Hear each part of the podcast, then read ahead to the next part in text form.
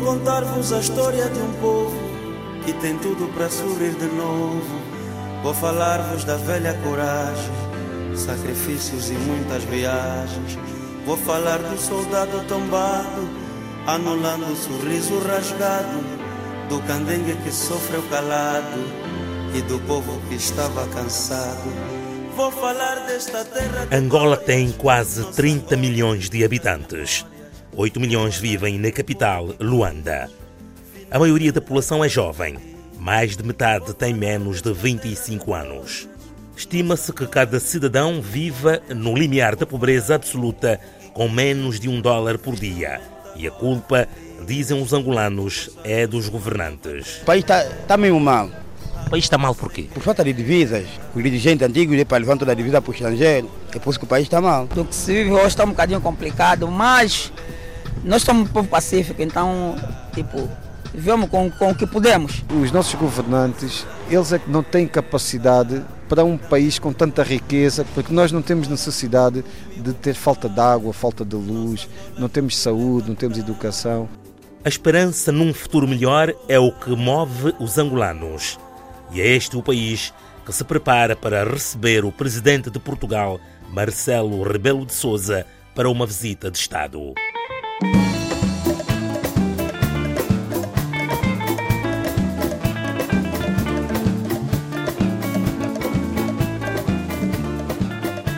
Marcelo Rebelo Souza vai encontrar um país em processo de mudança, calmo e sereno.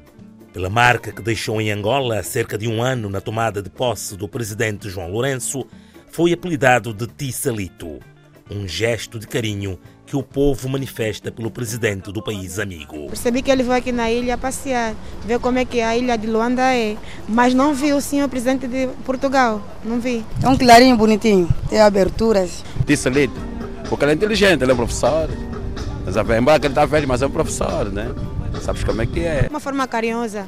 Tratar alguém que é bom, também tem que ser bem tratado. Se não for bom, também maltratado. O Ticelito, quando veio aqui, andou a pé nas ruas, passeou, fez tudo. Eu não vi, mas as, as colegas que viram disseram que ele é muito simpático. é uma forma carinhosa que a gente não tem, tem temos que agradecer das pessoas uh, tratarem as pessoas de quem gostam. Angola é assim, é, é afeto, é normal.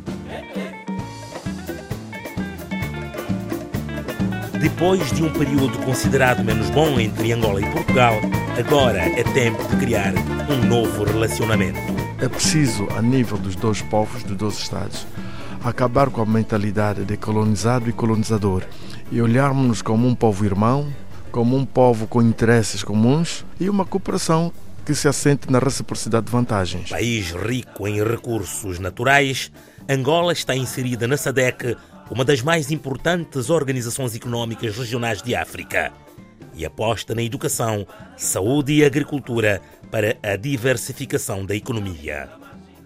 O país espera receber de Portugal todo o apoio necessário para o seu desenvolvimento. Podemos falar da indústria automóvel, que Portugal é um grande eh, player. Podemos falar nas novas tecnologias, nos transportes, eh, nas obras de engenharia, as pescas, indústria de conservas, temos um grande recurso que é a agricultura. Nós podemos pensar, por exemplo, no setor hidroelétrico, no setor da gestão dos sistemas de água. Continuamos a precisar muito que nos novos projetos empresariais venham pessoas que sejam conceituadas, pessoas que tragam know-how e que tragam inovação. Há muitos empresários portugueses em Angola. O que precisamos é que ainda venham mais empresários, que isso contribua para que Angola se desenvolva muito rapidamente. A devolver alguma esperança aos filhos da terra e um futuro melhor, é o que esperam os angolanos. Eu apontaria as questões para eh, encontrar uma saída dentro da ética, eh, dentro da moral, dentro da lei,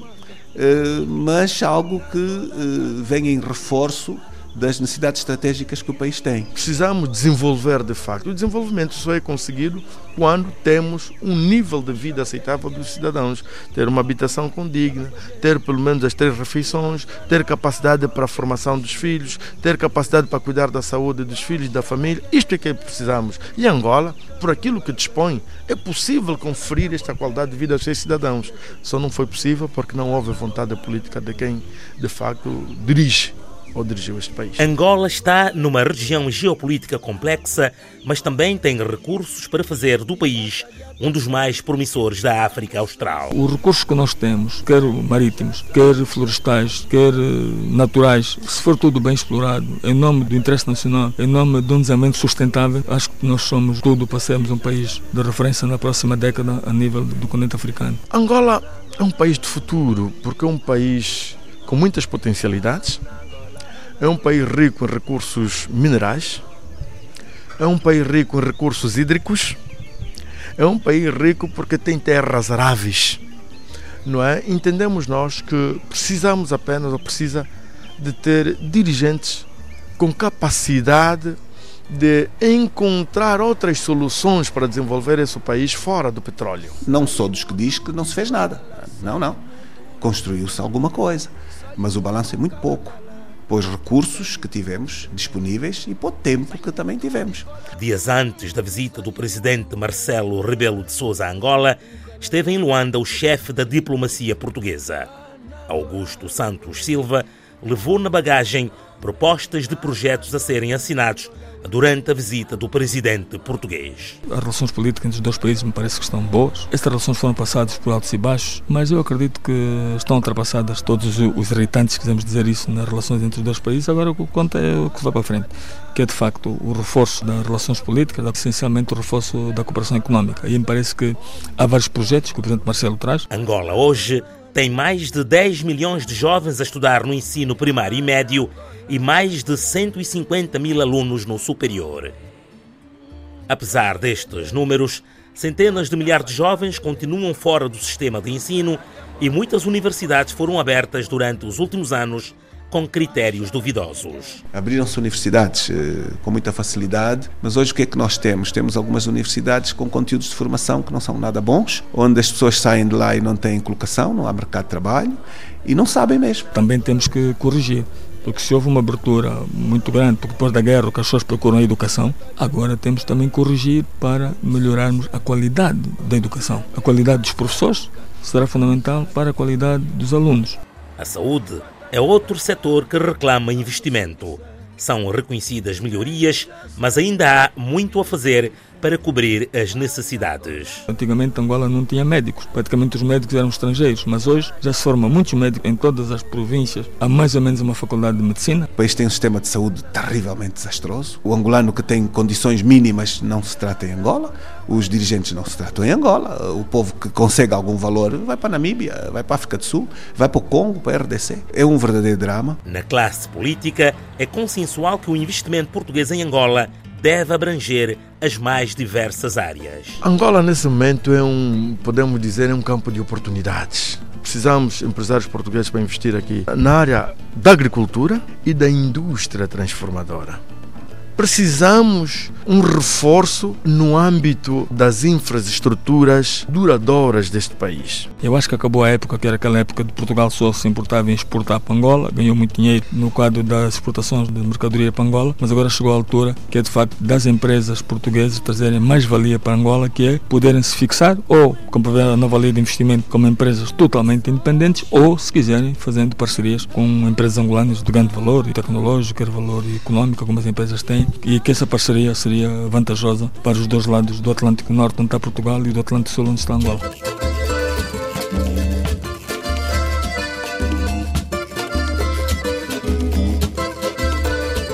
ngendele kwa museke wazenge uyu mukatulojikaju nzonzonzo marimbondo wangilumata o combate à corrupção tem sido uma das principais bandeiras do presidente João Lourenço.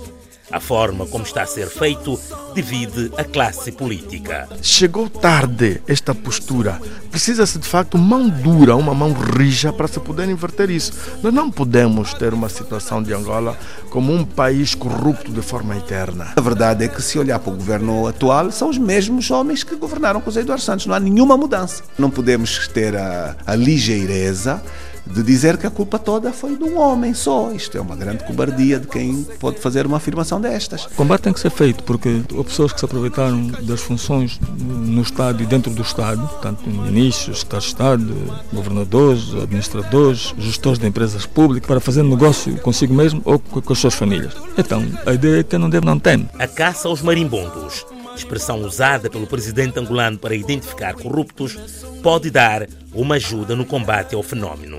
Os marimbondos podem surgir eh, em qualquer altura, porque eu acho que o João Lourenço usa um termo popular, né? os bichos ficam dentro de um, de, um, de um, casulo, se alguém mexe, eles saem e podem nos queimar a cara, as mãos, todo o corpo. Eu acho que ninguém quer, ninguém quer se queimar. Como ninguém quer se queimar, acredito que vamos ter agora governantes com mais respeito pela ética e pelos bens públicos. O repatriamento de capitais tem estado na ordem do dia em Angola. As medidas decretadas pelo governo não estão a ser consensuais. Nós tínhamos como alvo os recursos desviados financeiros, portanto, dinheiro, e tínhamos também o património desviado, portanto, era um complemento entre recursos financeiros e o património.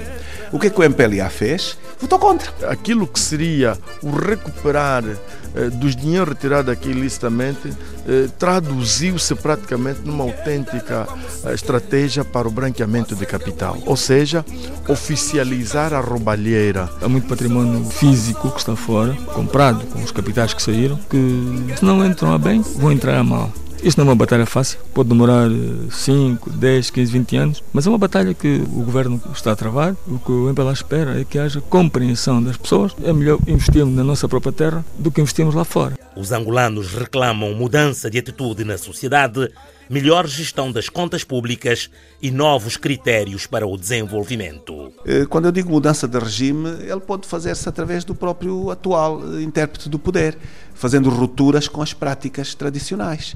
Mas infelizmente, até aqui, o casaco que José Eduardo Santos vestiu é o mesmo casaco constitucional que João Lourenço está a vestir. As mudanças não se consolidam no abrir e fechar de olhos. A verdadeira mudança, aquela que vai ser positiva na vida dos angolanos, a bem de todos, talvez quando experimentar uma nova força política. Acredito que o futuro de Angola é promissor. Com a ajuda de Portugal e de outros países eh, no mundo, é possível Angola, como dizem os chineses, dar o salto do tigre.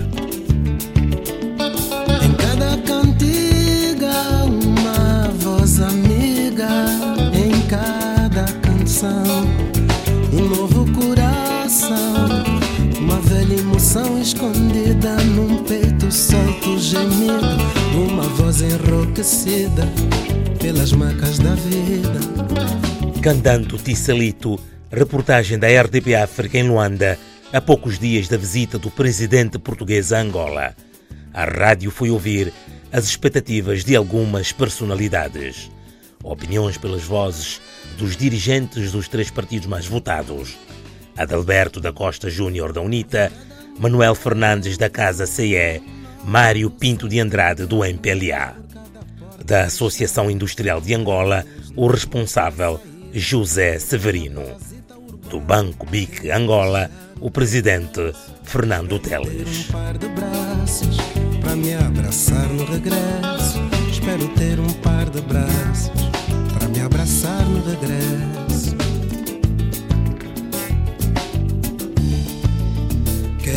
minha terra cada vez melhor.